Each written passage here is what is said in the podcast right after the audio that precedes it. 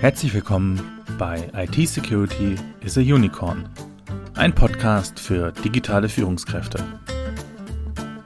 Dieser Podcast wird gesponsert von BISA, der Bernards Information Security Academy.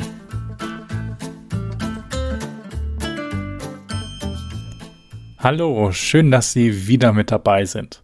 Heute soll es um das Thema Open Source versus Lizenzsoftware gehen. Jetzt wird der ein oder andere sagen, bei uns kommt nur Lizenzsoftware zum Einsatz, da haben wir den nötigen Support, wenn es mal Schwierigkeiten gibt. Doch es wird auch unterschätzt, wie viel Arbeit in einem Open Source Projekt steckt. Im selben Atemzug wird man das Thema Open Source vielleicht auch mit der Stadt München in Verbindung bringen. Warum? Im Mai 2003 beschloss der Münchner Stadtrat bei einem Großteil der städtischen PC-Arbeitsplätze auf eine Open-Source-Variante umzustellen. Nicht nur um Kosten zu sparen, sondern auch um unabhängig von Herstellern und Produktzyklen zu werden. Im Dezember 2013, also rund zehn Jahre danach, schloss die Münchner Stadtverwaltung die Migration auf Linux ab. Rund 15.000 Arbeitsplätze wurden von nun an mit quelloffener Software betrieben. Alles schön und gut. Vier Jahre später dann das Aus für Open Source um München. Die IT sollte von nun an strategisch neu organisiert werden und die Clients auf Windows 10 umgerüstet werden. Wenn man jetzt vielleicht denkt, das war alles, hm, das Jahr 2020 wurde eingeläutet und mit dem neuen Stadtrat begann wieder die Kehrtwende. Aber kommen wir zurück zu unserem Thema. Laut einer Statistik liegt der weltweite Umsatz mit Unternehmenssoftware bei rund 477 Milliarden US-Dollar und wächst jährlich. Gleichzeitig gehen aus Umfragen hervor, dass sich vielen Unternehmen Open-Source-Lösungen zuwenden, auch in Bereichen, wo der Fokus oft auf kommerzieller Software lag. Der durch die Corona-Krise entstandene Sparweg in vielen Branchen verstärkt den Trend massiv.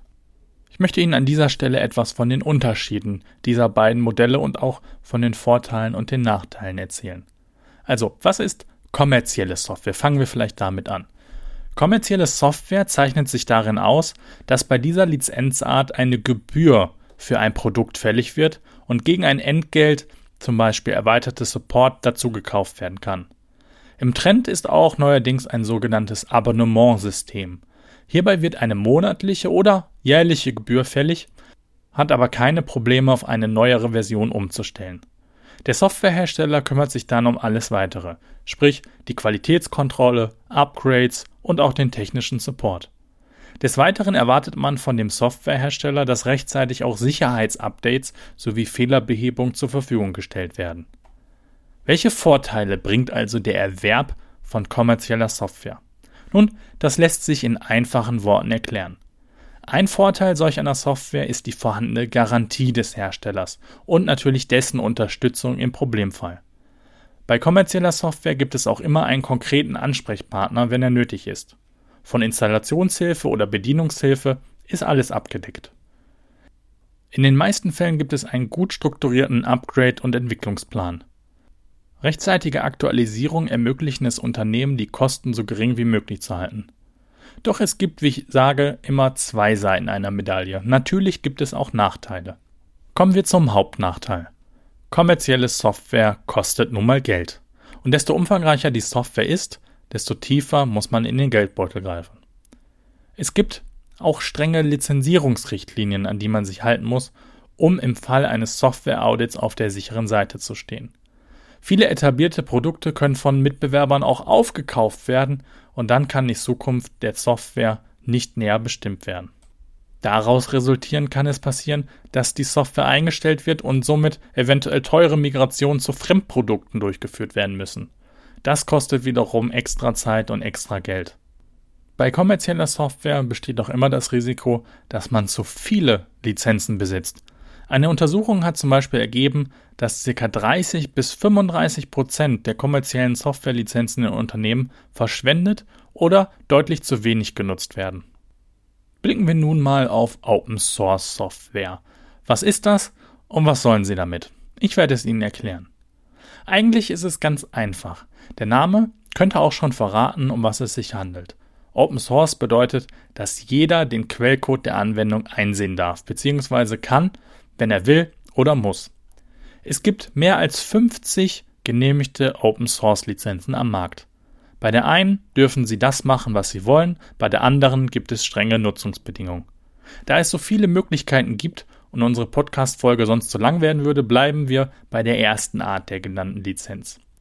Was sind also die Vorteile so eines Softwaremodells? Einer liegt auf der Hand, die Software ist frei verfügbar, eben Open Source. Es gibt für fast jede Art von kostenpflichtiger Software eine Open Source Lösung.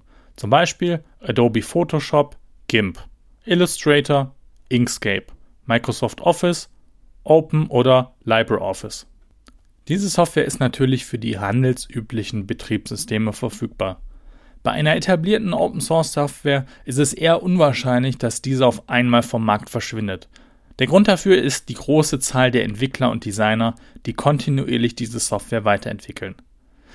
Die Sicherheit der Software kann aus Sicherheitsgründen leicht überprüft werden, da der Quellcode einsehbar ist. Open Source halt. Jeder, der über genügend technisches Fachwissen verfügt, kann den Quellcode einsehen und mögliche Sicherheitsprobleme beheben oder melden. Einige Open-Source-Firmen bieten sogar Kopfgelder für Fehlerberichte an, wenn sie zur Sicherheit ihrer Produkte beitragen. Es ist kaum vorstellbar, aber der Löwenanteil der Open-Source-Produkte werden von großen Unternehmen mitentwickelt bzw. unterstützt. Gehen wir dafür mal auf GitHub. Für die, die es nicht wissen, GitHub ist ein netzbasierter Dienst zur Versionsverwaltung für Softwareentwicklungsprojekte und für jeden frei zugänglich. Hier führt Microsoft die Top 5 an. Das amerikanische Unternehmen hat etwa 1300 Mitarbeiter, die aktiv an GitHub Repositories mitarbeiten. Google hingegen ist auf Platz 2 mit ca. 900 Mitarbeitern. In den Top 5 sind dann noch Red Hat mit 442 Mitarbeitern, IBM 300 und Pivotal 297. Pivotal hat übrigens mit VMware zu tun. Aber auch in der Open Source Welt ist nicht alles Gold, was glänzt. Ein Nachteil, der erwähnt werden muss, ist die Garantie der Software. Ich rede davon, dass nicht garantiert werden kann, dass die Software in der Umgebung des Benutzers funktioniert oder kompatibel ist. Etwaige Probleme können meist nur von Spezialisten behoben werden, die, die sich wirklich richtig gut auskennen. Ein weiterer Nachteil ist die Skalierung. Es ist meistens ungewiss, wie es mit einer Open Source Lösung weitergeht. Entwicklungs- und Supportpläne können eingeschränkt sein bzw. für ein Unternehmen nicht skalierbar. Auch das Thema Sicherheit kann ein Nachteil von Open Source Software werden. Der Support wird von freiwilligen Programmierern oder Computerexperten geleistet und nicht von bezahlten Mitarbeitern. Diese Produkte sind nur so lange sicher, wie sie aktiv gewartet und unterstützt werden. Laut Statistiken weisen mehr als 40 Prozent der Quellcodes risikoreiche Schwachstellen auf. Kleiner Fun Fact an der Stelle: Es gibt eine angeschlossene Schwachstelle in einer Free BSD Codebasis und dieser Fehler ist mittlerweile 28 Jahre alt. Es bleibt einfach ein erhöhtes Sicherheitsrisiko, selbst bei einer gut verbreiteten und unterstützten Open Source Software. Welches Fazit ziehen wir also aus den gewonnenen Informationen? Kommerzielle oder Open Source Software haben ihre Vor- und Nachteile. Die einen mehr, die anderen weniger. Es ist auch schwer zu sagen, welchen Weg man gehen soll. Unabhängig von der Art der Software es sind meistens immer professionelle Entwicklerteams an den Projekten beteiligt, egal ob jetzt Open Source oder kommerzielle Software, sodass diese Mitarbeiter immer auch das bestmögliche Ergebnis erzielen wollen. Kommerzielle Software ist etwas für Organisierte, sprich es gibt Supportverträge, Skalierbarkeit ist vorhanden, es gibt meistens hoffentlich rechtzeitige Updates und Patches. Open Source Software ist was für ich will nicht sagen für wagemutige, aber doch eher für die, die bereit sind, Kompromisse einzugehen. Sie haben dann aber den Vorteil, kostengünstig agieren zu können. Damit sind wir auch wieder am Ende angelangt. Ich hoffe, ich konnte Sie ein wenig mit in die Welt der verschiedenen Softwaremodelle mitnehmen und hoffe, dass wir uns nächste Woche Mittwoch wieder hören. Bis dahin wünsche ich Ihnen eine wunderbare Woche. Bleiben Sie sicher. Und falls Sie diesem Podcast einen Gefallen tun möchten, dann bewerten Sie diesen bitte auf iTunes. Folgen Sie uns auch, damit Sie immer über die neuesten Folgen auch informiert werden. Und bei Fragen, Wünschen oder Anregungen melden Sie sich gerne unter podcast.bisa-bonn.de. Alles Gute und wie gesagt, bleiben Sie sicher. Ihr Sebastian Halle von BISA.